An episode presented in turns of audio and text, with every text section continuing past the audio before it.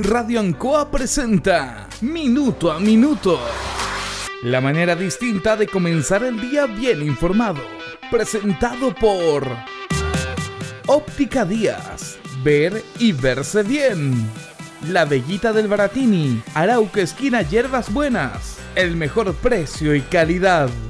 Lubricentro Maife. Todo en cambio de aceite. La consulta médica del Dr. Daniel Guzmán. Siempre más cerca de usted y la Panadería del Baratini, Avenida Cardenal Silva Enríquez, al ingreso del nuevo amanecer. Aquí comienza Minuto a Minuto.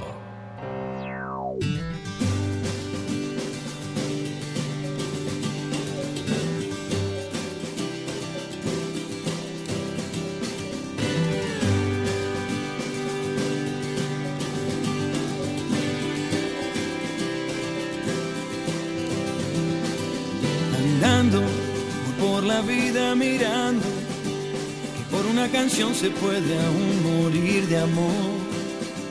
Y así saber que tu voz llegará a mi pobre corazón. Estamos viviendo tiempos complejos, tiempos difíciles, tiempos de pandemia, pero que es una preocupación primera, la salud del ser humano es lo más importante el mundo y nuestra sociedad hemos estado muy frágiles, demostrando que somos frágiles ante esta pandemia y ante muchos otros temas. Pero nuestro país está viviendo momentos complejos y difíciles que tienen que ver con la convivencia. Con la convivencia. Con la convivencia que le está haciendo muy mal a la sociedad chilena. Cuando no conviven, cuando no se respetan otras ideas, cuando no se conversa, cuando no se disiente, cuando se es orgulloso y prepotente para decir que yo tengo la razón, el único dañado es la sociedad, el país y todos los que somos parte de esta sociedad. Se ha acuñado en el último tiempo un concepto que es muy peligroso. Muy peligroso porque tiene que ver con conductas y situaciones que está viviendo esta sociedad se ha acuñado el concepto que hay una élite moralmente corrupta y un pueblo moralmente puro. Y la verdad es que no es así. Hay élite corrupta, se ha dicho, pero no toda la élite es corrupta. Y tampoco todo el pueblo es moralmente puro. Lo que pasa es que algunos, y, y se entiende, le tienen miedo a las reacciones de las redes sociales, en decir las cosas como corresponden y hacer un llamado y analizar las cosas como corresponden. Porque el extremismo hace mal. Los extremistas hacen mal. Y, aquí no me refiero en el concepto que se acuñado en esta sociedad al extremismo, al extremismo de izquierda, al extremismo de derecha, al extremismo terrorista, al extremismo en sí. Una persona, un ser humano puede ser extremista en su forma de, de tener una conducta en su hogar inclusive, en algún cargo que ocupe o en su vida propia. El extremismo religioso es malo. Porque usted puede estar a favor o no puede estar a favor de una, de una religión. Y el mundo tiene varias miradas de religiones. Pero en otras miradas, el que no está acuerdo, de acuerdo con esa religión, bueno, se le suprime, se le tortura y se le mata. No hay diálogo. Es extremos. Y eso no corresponde. Es muy peligroso lo que estamos viviendo en la sociedad de poco sentido de captar algunos temas.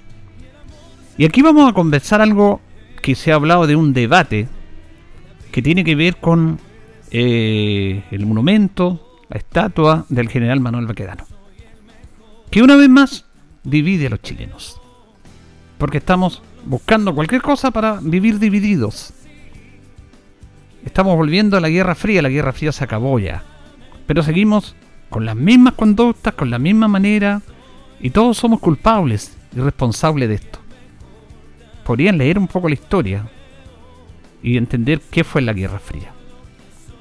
La Guerra Fría fue un extremo que le hizo mal al mundo. Por un lado los comunistas encabezado por la Unión Soviética, que entendían que era una mejor manera de vivir el mundo con un Estado protector y de entregarle a sus ciudadanos algo que las monarquías, los reyes y el neoliberalismo no le entregaban.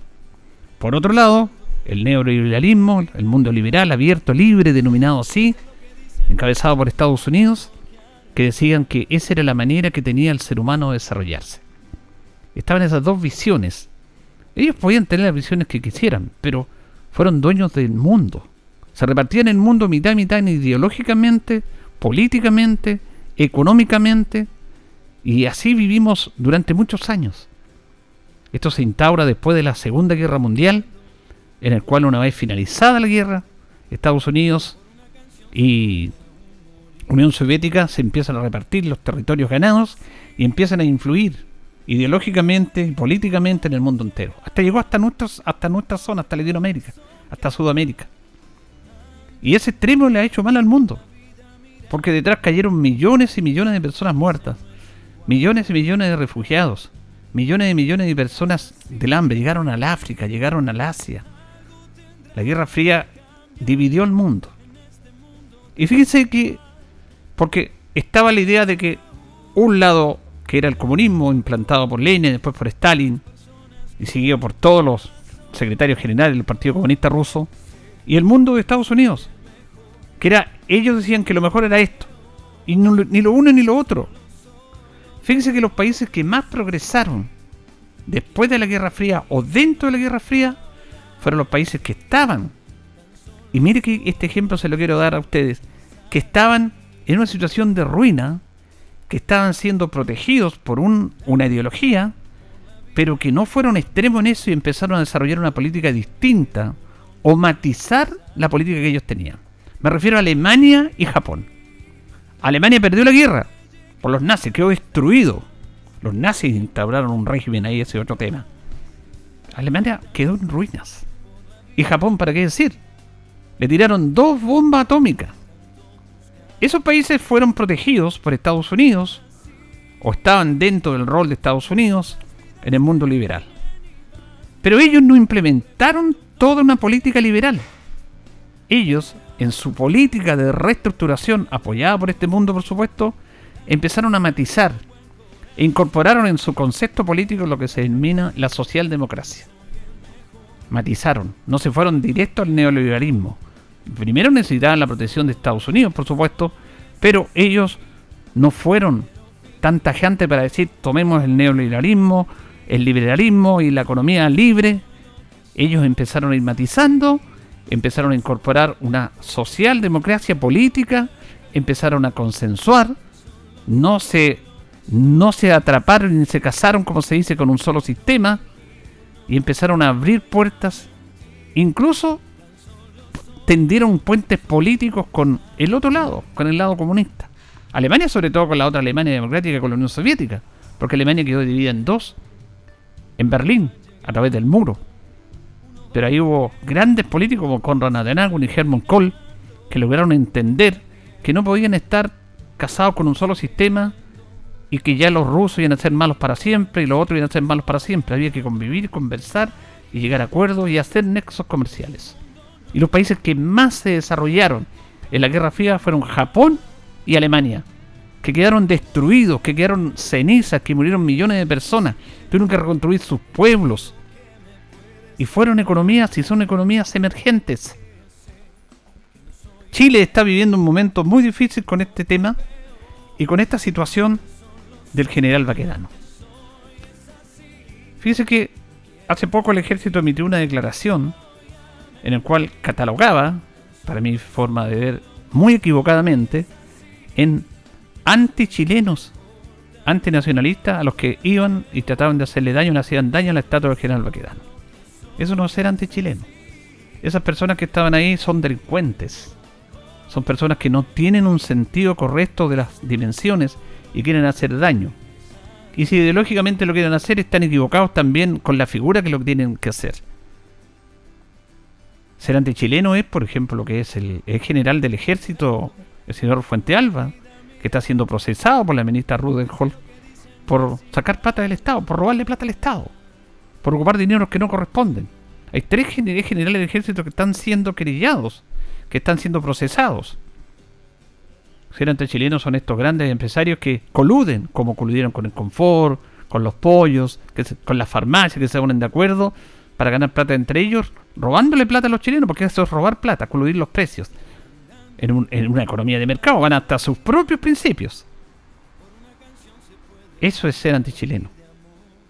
Pero esas personas que le hacen daño a la estatua del general Baquedano y quienes la apoyan son muy extremos. ¿Qué les hace el general Baquedano? Porque realmente, si ellos quieren, porque yo no sé si ideológicamente, porque las mismas personas que le han hecho un daño a la estatua del general Baquedano lo hicieron al Museo Violeta Parra, lo, destruyeron, lo quemaron tres veces, que está a tres cuadras. Entonces, si uno lo quiere mirar ideológicamente hacia dónde van, y si quieren ir en contra del mundo militar, que violó los derechos humanos, están en contra de la persona equivocada. Porque ni siquiera saben eso. Porque el general Baquedano puede haber tenido muchos errores, pero él siempre obedeció al poder civil. Él siempre respetó la constitución. La constitución es que el poder militar tiene que ser sometido a un poder civil elegido por los chilenos, a la autoridad, su presidente, sus ministros. Y el general Baquedano siempre respondió al poder civil. Fíjese que esta estatua, mañana vamos a hablar de Virgilio Arias, un escultor notable. Él fue el que diseñó esto junto al arquitecto Gustavo Gatica. La estatua del general Baquedano y a su caballo Diamante fue inaugurada un 18 de septiembre de 1928 y ni el gobierno chileno, ni la comunidad de Providencia, donde está instaurada esta estatua, pusieron dinero. Porque algunos también, en su entremismo, en su fanatismo, dicen, aquí hay plata del Estado. No, no hay plata del Estado. Hay plata de un grupo de personas chilenos, suscriptores que dijeron, queremos hacer un monumento al general Baquedano por lo que entregó, sobre todo la guerra del Pacífico, y empezaron ellos a juntar dinero. Y ellos, ciudadanos comunes y corrientes, financiaron la estatua del general Baquedano. El general Baquedano fue hijo de Fernando Baquedano, que luchó por la independencia de Chile en muchas batallas, entre ellas la de Chacabuco, Maipú y la de Yungay. Estuvo en contra de la Confederación Perú-Boliviana. Manuel Baquedano, su hijo, fue sucesor de Erasmo Escala en la comandancia en jefe del ejército en la Guerra del Pacífico y lideró las últimas decisivas batallas hasta llegar a Lima, a la capital peruana. Baquedano obedeció al poder civil de Emilio Sotomayor en la guerra que corresponde. Fíjese que hay un dato interesante, porque han habido muchas guerras civiles en Chile, la más recordada en 1891, pero hubo otra en 1851. Y aquí hay un aspecto no menor el general Baquedano, en el año 1851, él se enfrentó a su padre y a su hermano que estaban en bandos contrarios. Porque el general Baquedano estaba obedeciendo al gobierno, al poder civil de Manuel Bulnes. Y él dijo, no, está mi padre y mi hermano en el frente. No, él obedeció al poder civil. Tanto es así que se enfrentó a su padre y a su hermano. Durante la revolución del año 1851, su participación fue útil al Palacio de la Moneda. El general Baquedano desempeñó un papel decisivo en la confrontación con las tropas que se rebelaron el 20 de abril de ese año en contra del gobierno de Manuel Bulnes. Los rebeldes estaban bajo el, al mando del coronel Pedro Urriola y apoyado por los liberales. Entre ellos se contaba a un amigo del general Baquedano muy conocido, Eusebio Lillo. Tras la elección presidencial de junio, en la que triunfó el candidato Manuel Montt, la revolución fue seguida en septiembre por la sublevación armada en la ciudad de Concepción y por las tropas comandadas por José María de la Cruz Prieto. Baquedano fue nombrado ayudante del general Manuel Bunny y participó al lado de las fuerzas del gobierno en la batalla de Loncomilla, ocurrida el 8 de diciembre de 1951. Aquí el dato que yo le doy. Donde se enfrentó a su padre y a su hermano Eleuterio, Concluida la batalla, pidió permiso para visitar a su padre, jefe del Estado Mayor del Ejército Contrario, que estaba herido en la batalla. O sea, él, obedeciendo al poder civil, se enfrentó a su padre y a su hermano. O sea que ideológicamente los que le hacen daño a la estatua de Baquedano ni siquiera entienden el sentido, porque si ellos van contra la figura de los militares, de la opresión, y resulta que él siempre obedeció al poder civil. Cuando el presidente Balmaceda, José Manuel Balmaceda, la otra revolución en Chile, fue derrotado en el año 1891, le entrega el poder a, Baquedano, ya estaba anciano Baquedano ya, le entrega el poder para que intervenga, porque había un caos, y los partidarios de Balmaceda fueron perseguidos y asesinados. En tres días, el general Baquedano logró controlar una situación compleja y muy difícil, cuando el presidente Balmaceda se asila en la embajada de Argentina, después se suicida, y después de restablecer el orden en tres días, el general Baquedano, ¿a quién le entregó el poder? Él se quedó con el poder, pudo haberlo hecho, tenía el poder de las armas, le entregó el poder a los civiles, a los civiles, en este caso al Parlamento, porque los parlamentarios habían derrotado al presidencialismo. Algunos lo critican por las campañas de la Araucanía, y por los combates de Renaico y Mayeco. Pero en esa instancia, él no estaba a cargo de esas tropas, pero él obedeció al poder civil en esa instancia. También se critica la guerra del Pacífico de estar apoyando intereses económicos de compañías extranjeras. Pero el general Baquedano obedeció al gobierno de civiles, en ese caso Emilio Sotomayor. Pero quienes critican eso, bueno, lo critican y el salite y el cobre le han dado un tremendo beneficio al país por años.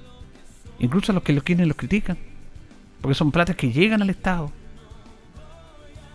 En ese aspecto debemos meditar un poco, porque nos está dividiendo algo absurdo. Hay un fanatismo que usted puede estar o no de acuerdo con todos estos temas.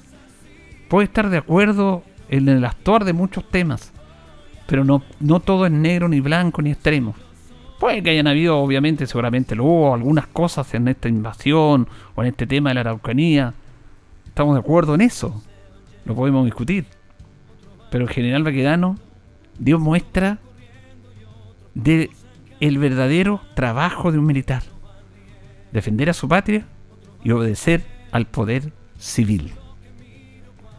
Fíjese que viendo un documental añejo, viejo, había una ceremonia en la tumba del soldado desconocido donde está la estatua de Baquedano, su caballo de diamante, de un grupo de veteranos de la guerra del Pacífico.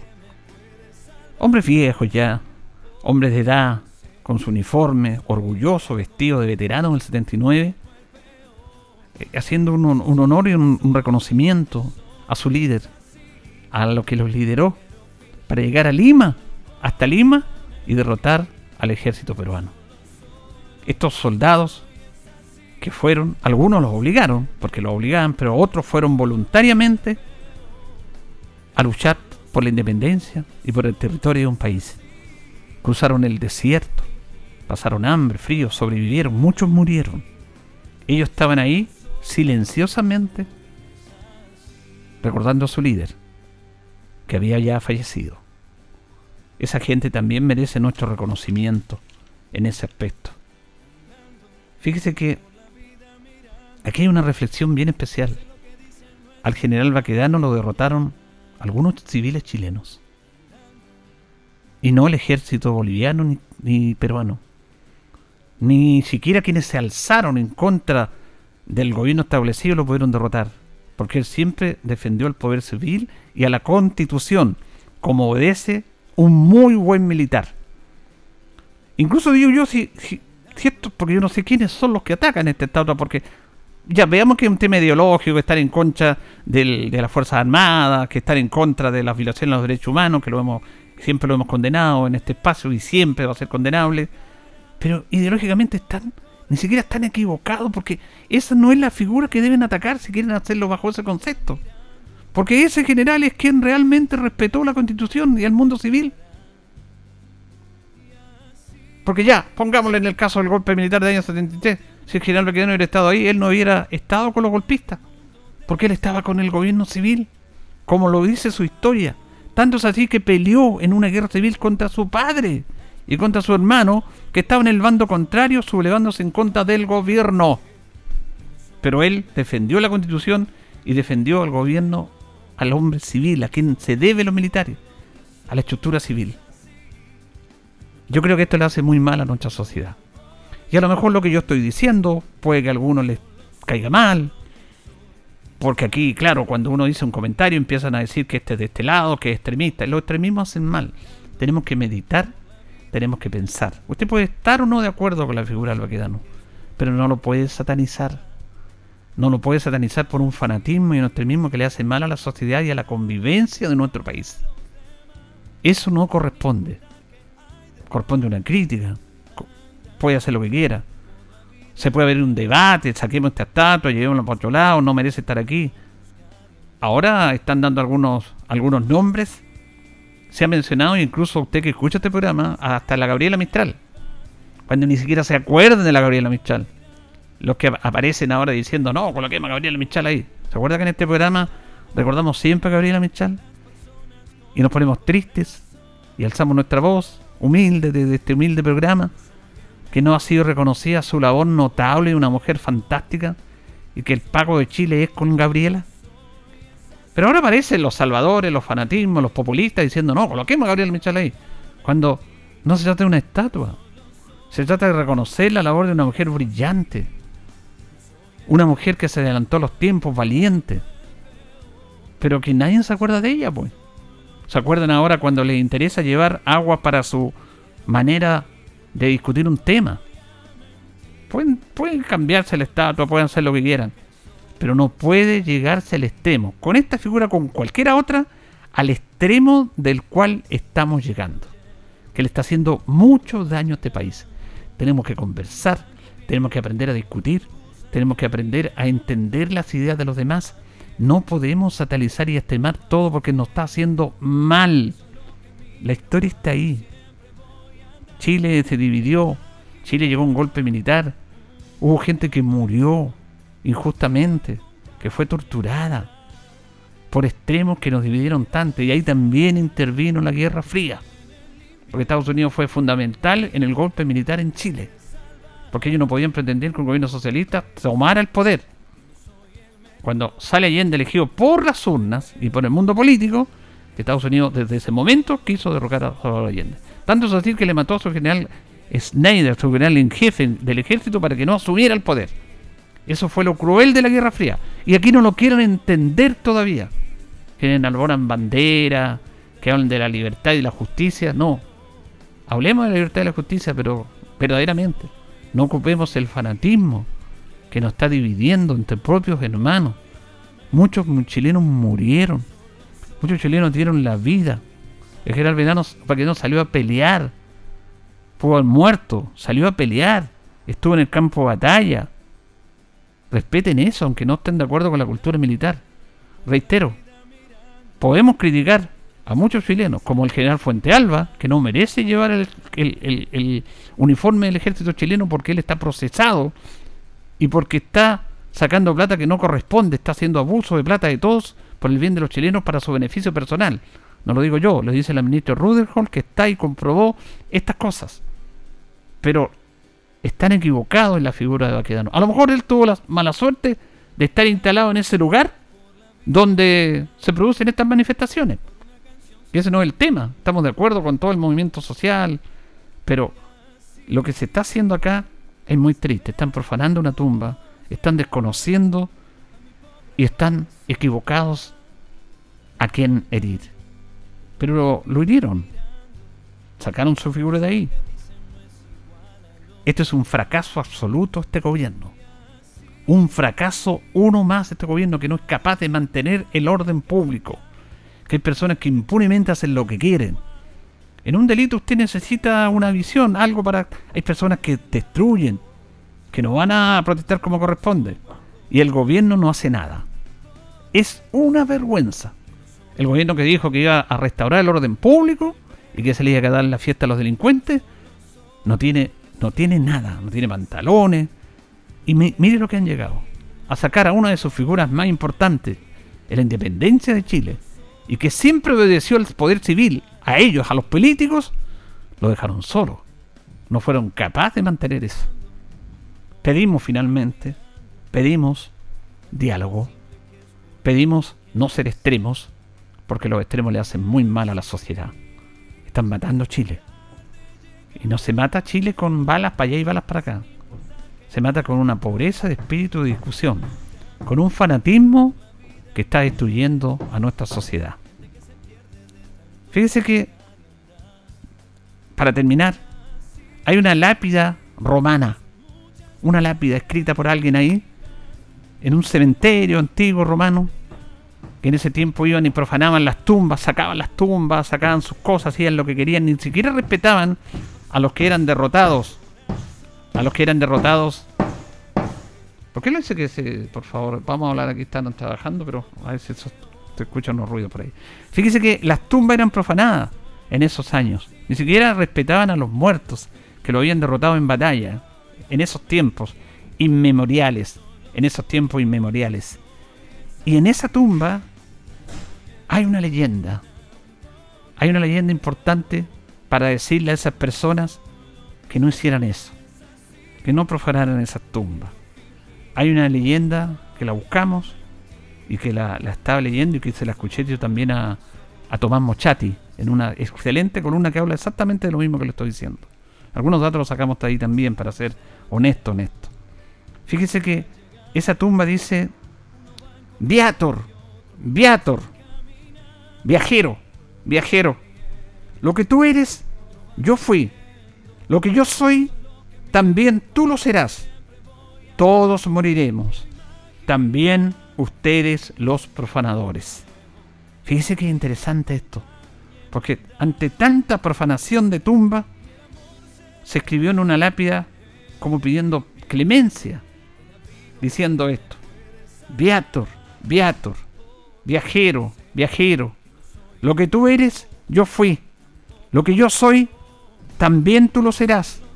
Todos moriremos, también los profanadores.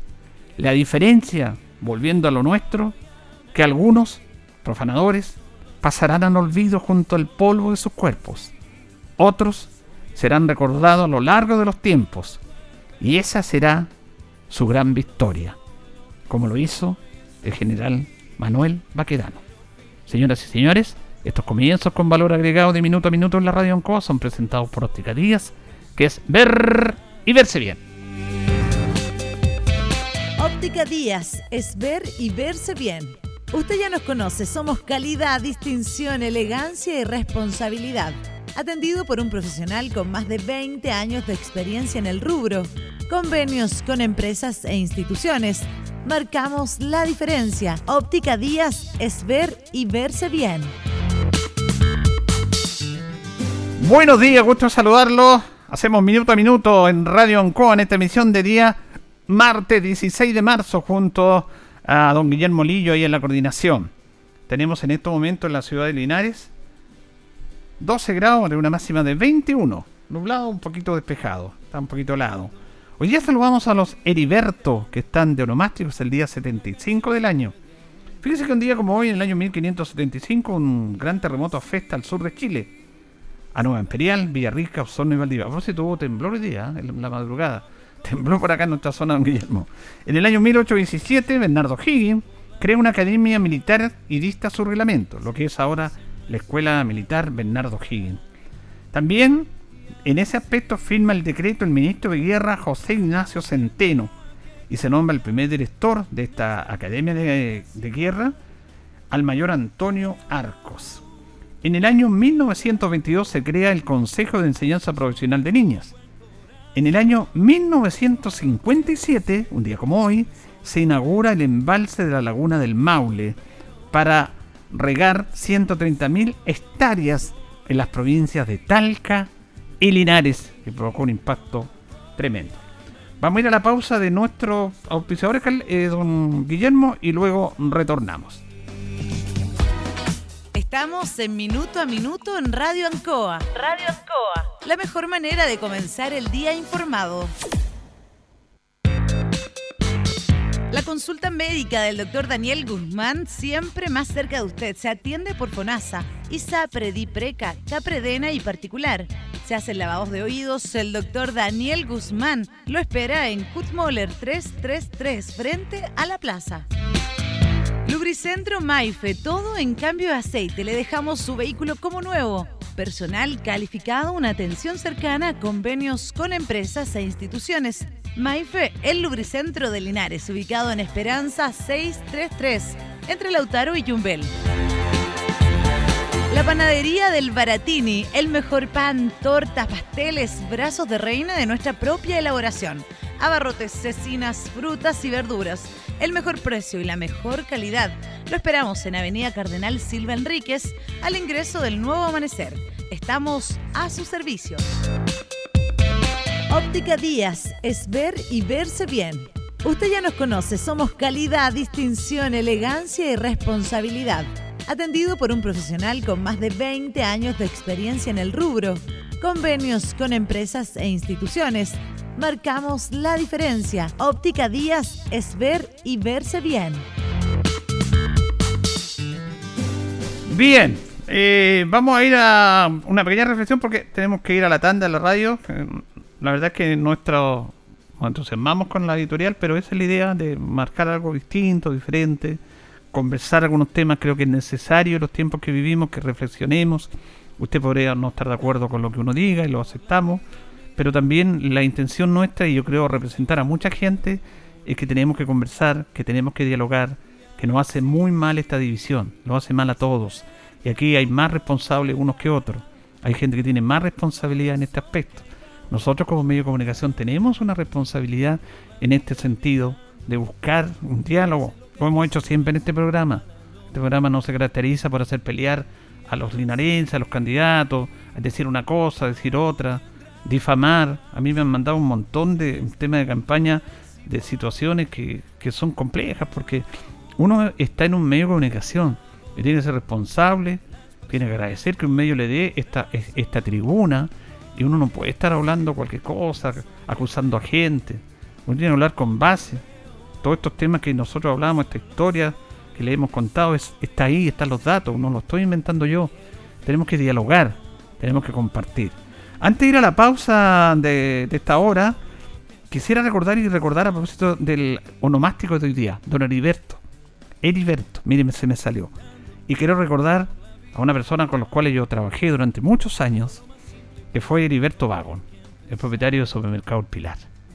Yo trabajé con él y la verdad que fue un, fue un honor haber trabajado con él. Y justamente nos estamos acordando ahora en el tema de, este día. Y fue un hombre que le entregó mucho a la ciudad de Linares. El supermercado El Pilar era los supermercados más baratos de Chile. Fue un privilegio como las familias compraban.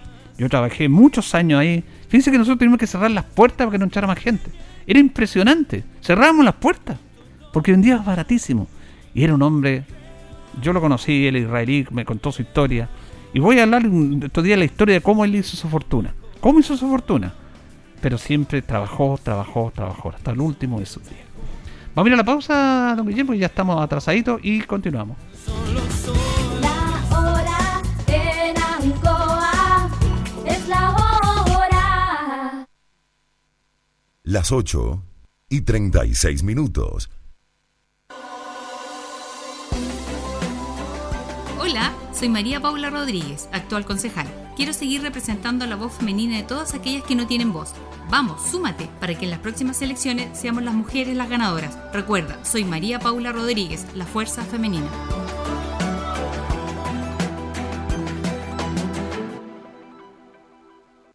¿Qué nos mueve a estar cerca de ti? Nos mueven tus buenas noticias. Que logres lo que parecía difícil. La diversidad nos mueve tu esperanza. Nos mueve tu futuro. También tu diversión. El respeto y el amor. Nos mueve todo lo que siempre has deseado. Mundo Pacífico hoy es mundo. Y para celebrarlo, lanzamos Mundo Móvil. Conoce nuestros planes Mundo. Y pórtate a Mundo Móvil. Mundo Móvil, al alcance de todos.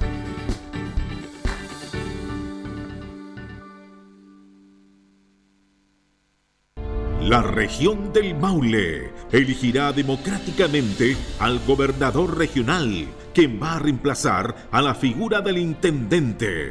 Necesitamos a una persona inteligente que conozca la realidad de los vecinos de las 30 comunas de la región. Juan Valdebenito Mancilla representa trabajo en terreno.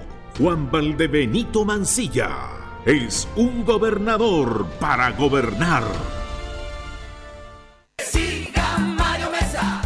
Les habla Mario Mesa, alcalde de Linares y candidato a la reelección por nuestra ciudad. Este 11 de abril tenemos elecciones municipales de alcalde, de concejales y de gobernador regional. Por eso le pido a todos mis amigos y amigas de Linares que juntos votemos por George Bordachar como el futuro gobernador regional. George Bordachar conoce la región completa, tiene la experiencia porque ha trabajado con todos los alcaldes de nuestra región y al igual que yo, cree profundamente en la regionalización y descentralización de nuestro país. Por eso, este 11 de abril, desde Linares, votemos por George Bordachar como nuestro futuro gobernador del Maule. Con Mario Mesa, sí crece Linares.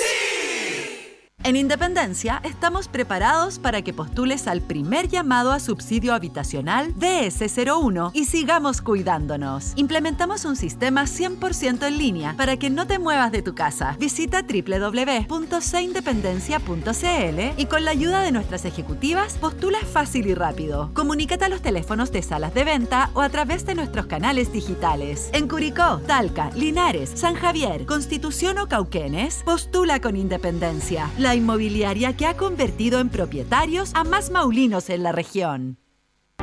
Hola, soy Gabriel González Zúñiga, candidato a concejal por Linares. Te invito a que juntos construyamos un municipio más transparente, participativo e inclusivo.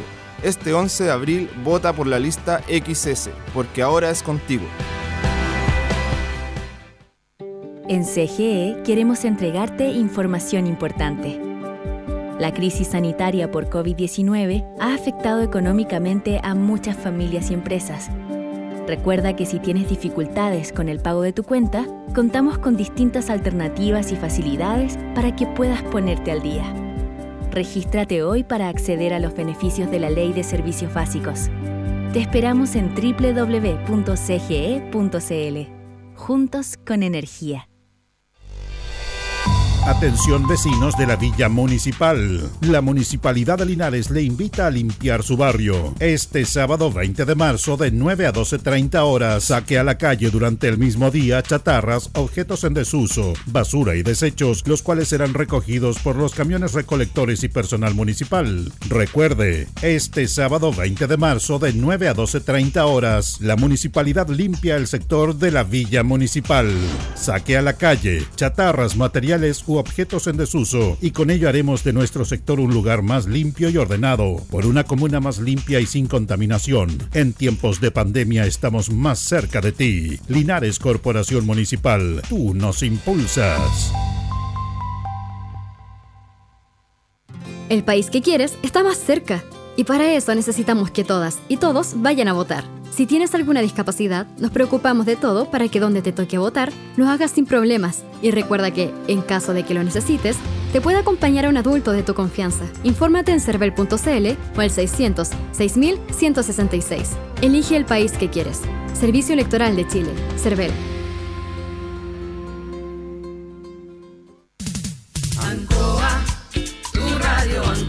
Somos el 95.7 Radio Ancoa. La radio de Linares, más cerca de ti.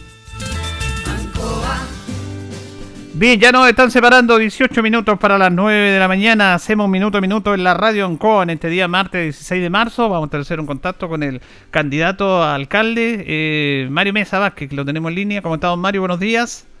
Julito, buen día y buen día a todos los auditores de Radio Ancoa que nos escuchan tempranito en esta la mañana de día martes, minuto a minuto. Eh, quería conversarte sobre estos temas. Conversábamos la semana pasada, justamente una semana que usted estuvo antes que entregara su cargo, que dejara su cargo por, por el tema de la ley, en Santiago, en una reunión con el ministro de Obras Públicas, Alfredo Moreno, por la situación del TEO de ingreso, y se habían comprometido a sacar esas barreras, a despejar ese camino, cosa que aconteció. A- aconteció el sábado temprano por la mañana, funcionarios de la Inspección Fiscal del Ministerio de Obras Públicas retiraron lo que para nosotros resultaba del todo razonable. Esas barreras estaban generando un caos vial tremendo. Hoy, para ser sincero, tenemos tacos, pero ya no tenemos los tiempos de espera y demora que teníamos hasta antes del retiro de esas barreras. Eh, tuvimos problemas inclusive cuando estaban las barreras en vehículos de emergencia, ambulancias que venían de Palmilla. Eh, por lo tanto, se ha reducido sustancialmente lo que es el taco que se generaba y yo espero que esta medida sea permanente en el tiempo, que el tránsito vehicular responda acorde a la cuarentena, porque además, si hay taco que se está produciendo, es llanamente también por el control vehicular y sanitario que tenemos en la avenida León Bustos. Yo espero que tengamos además buenas noticias en materia de cuarentena y que esta pueda terminar de manera definitiva el 25 de marzo. ¿El, 25 de marzo es la fecha que se han dado, se supone, para ojalá pasar a fase 2? Así es, tenemos una reunión con eh, la Seremi de Salud, Marlene Durán. Las cifras, sin embargo, no han disminuido en cuanto a los contactos activos y es preocupante. Por eso el gobierno a nivel nacional ha extremado algunas medidas, particularmente el toque de queda, el cierre de los negocios de barrio a contar de las 20 horas y así otras medidas. Yo espero que definitivamente podamos superar la cuarentena a contar del 25 de marzo. Usted dentro de su administración municipal y lo, lo, ve el tema de, los parquímetros, han apoyado permanentemente a bomberos. También se ha empleado la tradicional comandancia de bomberos en su lugar de la Alameda, Valentín Letelier, hacia el sector de, de la Bari y también están en un proyecto para llegar al sector del nuevo amanecer. Así es, nosotros asumimos el día de ayer, Julito, el primer compromiso público para los cuatro años. Creemos que es de todo razonable sostener que el sector del nuevo amanecer requiere con urgencia que se proyecte un cuartel. La semana pasada, antes de dejar el cargo, entregamos un terreno eh, de dominio de la constructora Galilea en el sector nororiente de la ciudad y habíamos conversado con bomberos la posibilidad que de manera paralela a la entrega de esos terrenos que son áreas de equipamiento municipal, que se los entregamos como datos al director del Grupo Bombero de nuestra ciudad para la tercera compañía, viéramos acto seguido algún terreno en el sector del Nuevo Amanecer. Y por eso, nuestro primer compromiso público de campaña para los próximos cuatro años, con dineros municipales, eh, de manera conjunta con la Corporación de Desarrollo, que administra el sistema de parquímetros, y con los bomberos, creemos que es necesario poder adquirir un terreno, un área de equipamiento en el sector del Nuevo Amanecer para proyectar en primera instancia un cuartel. Yo conversé con el presidente nacional del Cuerpo de Bomberos, si el municipio dispone de un terreno o compra un terreno, acto seguido la Junta Nacional del Cuerpo de Bomberos efectúa el diseño y luego conseguimos los recursos en el gobierno regional del Maule. Es necesario, hay mucho hacinamiento eh, en el sector de salida Guapi viven más de 25 mil habitantes y por lo tanto, siendo la prioridad para nosotros en los próximos cuatro años el tema de la seguridad pública, del bienestar de los vecinos en los espacios públicos, incluyendo, por cierto, ante calamidades e incendios estructurales, asumimos públicamente este compromiso. Si yo soy alcalde de los próximos cuatro años, vamos a comprar un terreno para proyectar un cuartel de bomberos para el sector del Nuevo Amanecer. Y dentro de todas esas posibilidades han visto, hay, hay terrenos disponibles, me imagino, en ese sector. Hay un terreno disponible frente al Molino Esperal, hay un terreno disponible frente a la subcomisaría eh, del sector del Nuevo Amanecer, hay un terreno contiguo eh, en la capilla o iglesia San Antonio de Padua, como también un área de equipamiento de una constructora Ceruti al lado de una plaza eh, lúdica que existe en el sector. Perfecto. Don Mario, eh, ¿qué dice usted respecto a un informe de Contraloría en relación al tema del presupuesto municipal que se ha dado a conocer públicamente? ¿Cuál es su opinión respecto a eso? Mire, en términos muy simples, la Contraloría todos los días o mensualmente siempre va supervisando, fiscalizando las distintas cuentas municipales. Y esto ocurre en el resto del país. Nosotros no tenemos falta de recursos económicos. Hay aspectos administrativos que hay que subsanar, rendir como corresponde, acompañar documentos que nos acompañaron en las rendiciones, imputar el gasto en las cuentas presupuestarias que corresponden, Y eso es porque esto es muy dinámico, particularmente en la transferencia de los recursos COVID 2020. Recuerdo usted que el gobierno transfirió a todos los municipios de Chile tres remesas para enfrentar la pandemia y por lo tanto en términos muy simples, por ejemplo. Nosotros entregamos más de 3.500 bonos, nos están pidiendo, entre otros, que acreditemos, por ejemplo, que eh, los trabajadores del sistema de delivery, a quienes le dimos bonos, rindieron esos gastos. Entonces nosotros tenemos que salir a buscar a los trabajadores del sistema de delivery a que rindan esos gastos. Eh, muchos de ellos no han rendido y otros no son ubicables. Como también la Contraloría nos ha solicitado, eh, cuando entregamos las cajas del gobierno, las cajas municipales, que incorporemos todas las fichas del registro social de hogares. Se remitieron algunas fichas, otras faltan, pero son aspectos formales respecto de acompañar documentación y eso expande cada día, no solamente para la Municipalidad de Linares, para el resto del municipio. ¿Por qué le digo que esto es tan común? Porque la Contraloría debe fiscalizar el buen destino de los recursos públicos y cómo se proyectan para la comunidad. Y eso es documentación que al final del día hay que remitir. Perfecto. Ustedes están tranquilos en ese aspecto entonces. lo que pasa es que esto siempre ha existido y particularmente se crecido en época de campaña, se le quiere dar un tinte político y lo que yo digo que en época de campaña en definitiva uno tiene que trabajar con ideas, con propuestas, no con descalificaciones. Por ahí han inventado una serie de, de, patrañas, para ser sincero. El nivel eh, es de lo que se inventa, audio, video. Yo por de pronto, por respeto a mi familia, a mis hijos, por respeto también a mi persona, silenciosamente ejerceré las acciones que correspondan y en materia municipal hemos conversado con el alcalde Surogante y un Sancho para subsanar a la brevedad estas observaciones que en definitiva son preliminares. La municipalidad tiene un plazo para responder en 30 días, luego vienen informes finales y los informes finales también son subsanables. Eh, hoy día hay consejo municipal y usted no es alcalde, eh, pero ¿cuál es la figura jurídica respecto a la situación suya? ¿Usted puede o no puede asistir a los consejos porque usted no puede ser alcalde, pero sigue siendo parte del consejo? ¿Cuál es la situación suya? Mire, yo puedo asistir al consejo con derecho a voz y con derecho a voto. No presido el consejo municipal y lo preside el concejal más votado. En segundo lugar, sigo siendo alcalde hasta el día 25 de mayo, que es el fecho, en la fecha, corrijo, el que asume el nuevo Consejo Municipal con un nuevo alcalde y espero sinceramente continuar liderando los, los destinos de mi ciudad. Dicho lo anterior, hay un permiso especial que la ley establece para que el alcalde en ejercicio deje el cargo del punto de vista administrativo, sigue siendo alcalde, pero es otra persona quien ejerce esas funciones y tengo derecho a voz y voto en el Consejo Municipal.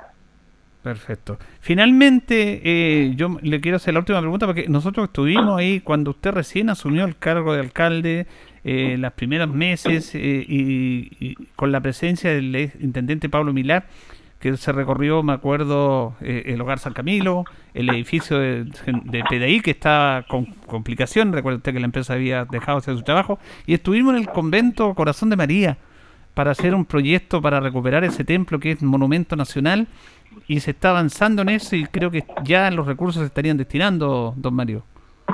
Así es. Bueno, es una buena noticia desde el punto de vista de la recuperación del patrimonio arquitectónico para la ciudad. El gobierno regional me anunció el intendente hace un mes que los recursos iban a ser aprobados y por lo tanto se iba a reconstruir un monumento que más allá del, del aspecto religioso, con el respeto de, de las convicciones profundas que cada uno tenga respecto a la divinidad, eh, es un monumento nacional, es patrimonio de Linares y es el último ícono pendiente en materia de reconstrucción de todo el Maule Sur. Dicho lo anterior, yo me alegro que el gobierno regional haya inyectado estos recursos para reconstruir patrimonialmente una, un inmueble que es importante para la ciudad en términos arquitectónicos, en términos de generación de trabajo, en términos de recuperación de espacios públicos. Muy bien, le agradecemos este contacto al candidato a alcalde Mario Mesa Vázquez con los auditores de Minuto a Minuto de Radio Encoa en esta tarde, perdón, esta mañana de día martes. Gracias, don Mario. Muchas gracias, Julito, y buen día a todos los auditores de Radio Ancoa. Bueno, ahí teníamos entonces a Mario Mesa, que reitero, eh, por ley él es eh, candidato a alcalde a la reelección. Él no puede ejercer, eh, obviamente, por, porque tiene que hacer campaña y la ley lo, lo ve absolutamente en ese sentido. Hay varios temas interesantes de conversar. Una que se, ya se sacaron esas barreras que estaban complicando y complicó mucho el ingreso y la salida de Linares, con mucho acceso que tenían fundamentalmente en el table de acceso. Se sacó esto. Ahora, eh, sobre todo en las mañanas eh, se produce mucho, claro, atochamiento igual. Va, hay menos atochamiento, pero lo que pasa es que Linares está en cuarentena y hay una fiscalización y los puntos fundamentales de, de fiscalización, producto de esta, de esta cuarentena, de esta pandemia, de requerir los permisos respectivos, están el ingreso a la ciudad. Y hay mucha gente que tiene que ingresar a Linares, uno para trabajo, otra porque tiene que hacer compras, otra porque tiene que hacer trámites que son indispensables por temas médicos. Entonces, hay mucha gente que entra a Linares, que ingresa a Linares, y mucha gente que sale de Linares, que también tiene que ir a trabajar a otras comunas cercanas, pueden ir a Longavilla, Retiro, Villalero, San Javier, Parral. Y, y, claro, se produce esa situación porque la autoridad tiene que pedir los permisos respectivos. Si usted sale, estamos en cuarentena, tiene que tener permiso como corresponde, el permiso que le entregan las empresas y se tiene que dar esa dinámica.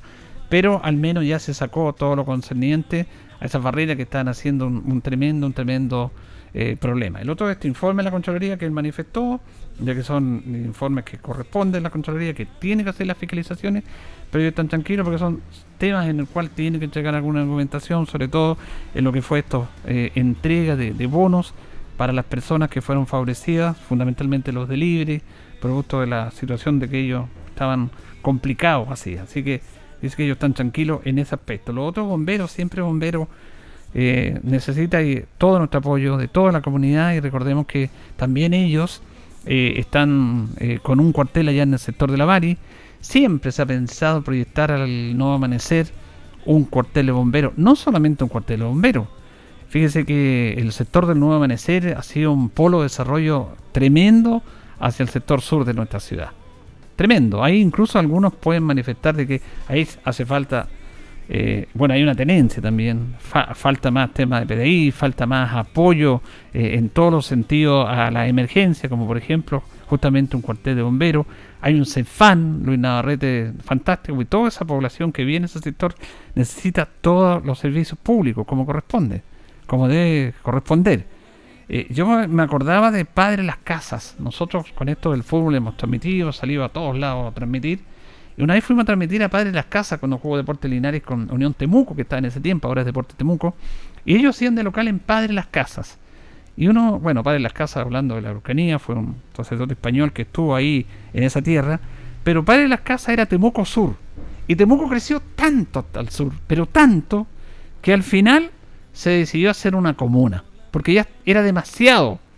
Por lo tanto, se hizo un límite entre Temuco y de ahí hacia el sur, esto se va a denominar Padre Las Casas, tiene cerca de 35.000 habitantes y tiene es una comuna con su alcalde, con todos sus servicios básicos como corresponde. Creció tanto hacia allá. Es lo que está pasando con Maule. Talca si está creciendo. Maule es como una ciudad dormitorio, que hay mucha gente que está en Maule y que va a trabajar porque Talca ya está muy saturado. Bueno, acá el Nuevo Amanecer es lo mismo, es lo mismo porque ha crecido tanto y algunos yo he escuchado a propósito de las casas que en algún momento inclusive a lo mejor vamos a tener otra comuna. No sé si será tan así, pero eh, si no es así, eh, también es importante entregarle todas las herramientas hacia ellos. Bien, nos vamos, nos despedimos. Llegamos al final de esta misión de minuto a minuto en la radio Ancoa en este día martes 16 eh, hablaba recién Mario Mesa en relación a los temas de Linares. Tenemos 42 nuevos casos y tenemos 235 casos activos. Se va a hacer una reunión con la Ceremi, la gente de la municipalidad también para ir evaluando esta cuarentena. Recordemos que ya estamos pasado la segunda semana. El 25 de marzo se termina el mes de una cuarentena. Ahí se tiene que evaluar qué pasa si Linares sigue en cuarentena o si Linares pasa a transición fase 2. Para eso ellos, el ministerio, se guía por los números y los números en estos momentos no nos están acompañando. No tanto los casos activos, los casos nuevos, porque siempre van a haber casos, porque hay 42 casos nuevos, pero hay 40, 50 que se recuperan. El tema son los activos. Y Linares tiene que estar bajo los 100. Ayer teníamos 2.53 en el informe, hoy día en el informe son 2.35. Pero estamos, tenemos que bajar de los 200 y ojalá bajar de los 100. ¿Se hará en dos semanas? Ojalá que sí, porque depende de, de todos nosotros. Así que vamos a estar atentos. Le agradecemos a don Guillermo Lillo la coordinación, a ustedes por escucharnos y nos reencontramos en una nueva emisión de Minuto a Minuto, si Dios así lo dispone, mañana. Que pasen bien. Radio Ancoa presentó Minuto a Minuto. La manera distinta de comenzar el día bien informado. Presentado por Óptica Díaz. Ver y verse bien. La Bellita del Baratini, Arauca esquina Hierbas Buenas. El mejor precio y calidad. Lubricentro Maife, todo en cambio de aceite.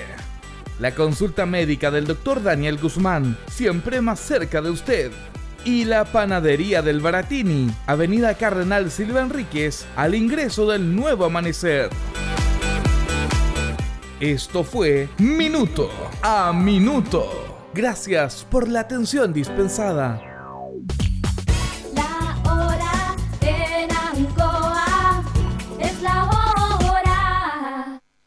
Las 8 y 59 minutos.